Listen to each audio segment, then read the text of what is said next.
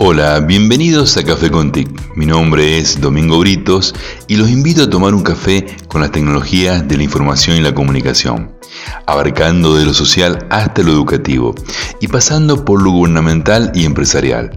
Este es el programa número 37, hoy es 5 del 4 del 2021 y primero quiero desearle una pronta recuperación a Gustavo Cucuza, presidente de ADICRA, que pronto lo invitaremos a tomar un café virtual con nosotros y a que nos comente de la campaña que está llevando ADICRA para la implementación de los NAP en la educación.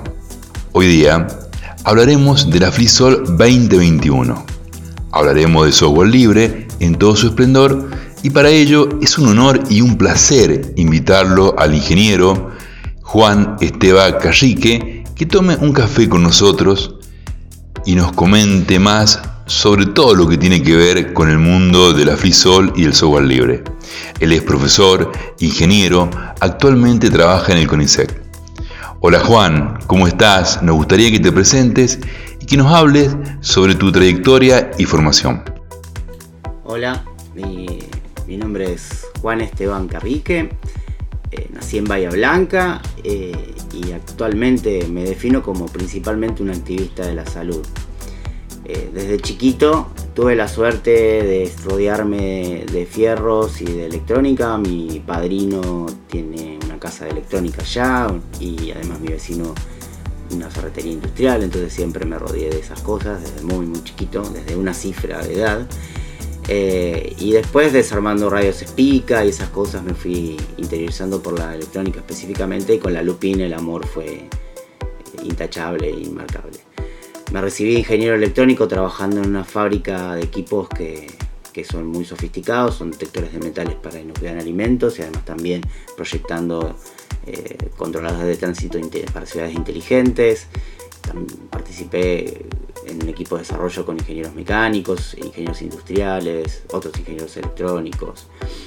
Eh, por cuestiones de, de mi formación hice una especialización en gestión de la calidad y además trabajé en coaching, todo esto más que nada para mejorar aún más los procesos de, esta fábrica y decidí eh, emprender por el lado de electromedicina porque me interesaba mucho hacer equipamiento médico, así que estuve a cargo del departamento de soporte técnico, eh, responsable de la instalación y mantenimiento de equipos de soporte de vida de Ingeniería Bahía. Ya para la crianza de mis hijos decidí venirme a vivir a Santa Fe Capital. Eh, y bueno, en esa oportunidad empecé a trabajar con la ADN, me asocié a una cooperativa de profesionales en informática y actualmente ya hace unos años que trabajo como personal de apoyo a la investigación en un instituto de doble dependencia del CINCONICET que se dedica entre otras cosas a robótica, inteligencia computacional y soy responsable del laboratorio de electrónica. Y recientemente, el año pasado, comencé como profesor de introducción a los sistemas robóticos en la Tecnicatura Universitaria en Automatización y Robótica. Cuéntanos en el software libre cuáles fueron tus inicios, tu trayectoria y coméntanos cómo te fuiste acercando a esta área. Bueno, los inicios del software libre eh, me, llevan a mi formación universitaria. Eh, yo fui parte de una rama estudiantil de la IEEE y en esa rama estudiantil de la eh, tuvimos la suerte de poder comprarnos una computadora con las capacitaciones, hacíamos capacitaciones eh, y con acumulando el dinero de esas capacitaciones, más sponsors y cosas por el estilo, compramos una computadora. Y esa computadora, eh, me acuerdo que, era una MD, un K63, una computadora rara. Y le pusimos Linux. Y, bueno, y jugábamos, jugábamos con Linux y probábamos con Linux. Y ahí tuve mi primer acercamiento. Después también otro acercamiento muy importante fue durante mi proyecto final de carrera, eh, donde, bueno, yo en ese momento era ayudante de sistemas digitales, les enseñábamos asamblea de 8051 y en mi proyecto final eh, yo utilicé una nueva familia para ese entonces, no muy nueva, pero bastante nueva para mí, que eran las familias ABR. Y mi proyecto final empecé a hacerlo en C. Mi intención era programar microcontroladores en C, cuando en realidad en ese momento no, era muy común, ahora sí lo es.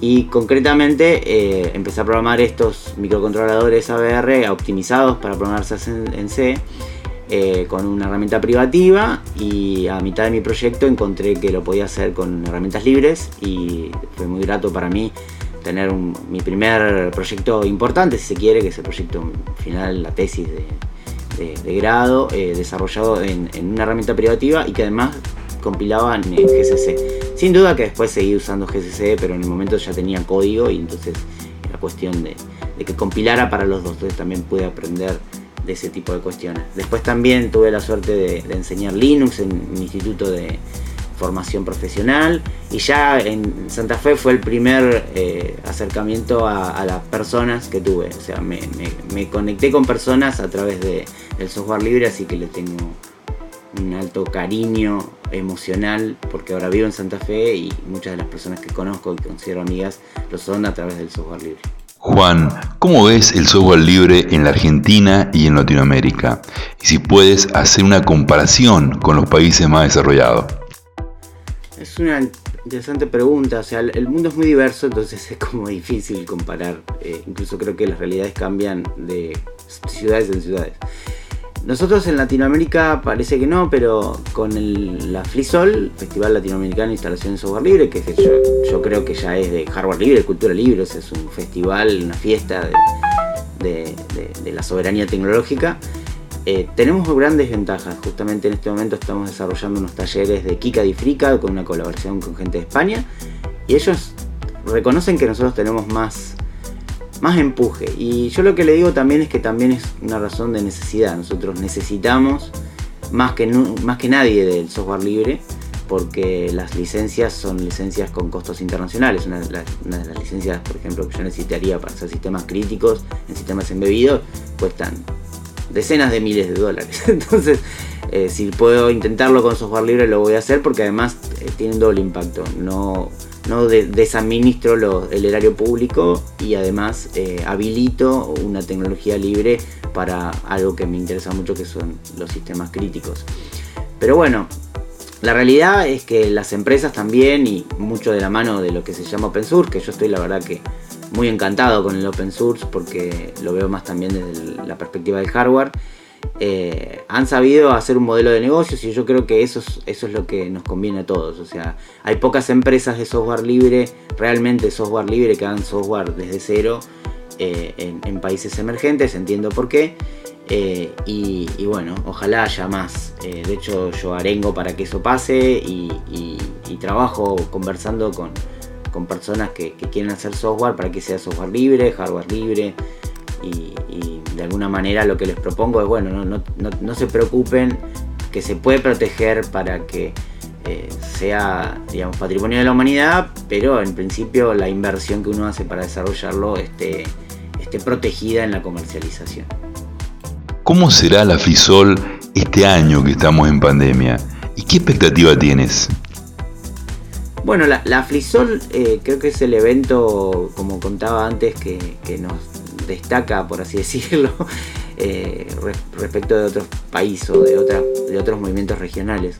Así que le tengo mucho cariño, sé que fue difícil el año pasado y este creo que pudimos reagruparnos por regiones y cuestiones por el estilo.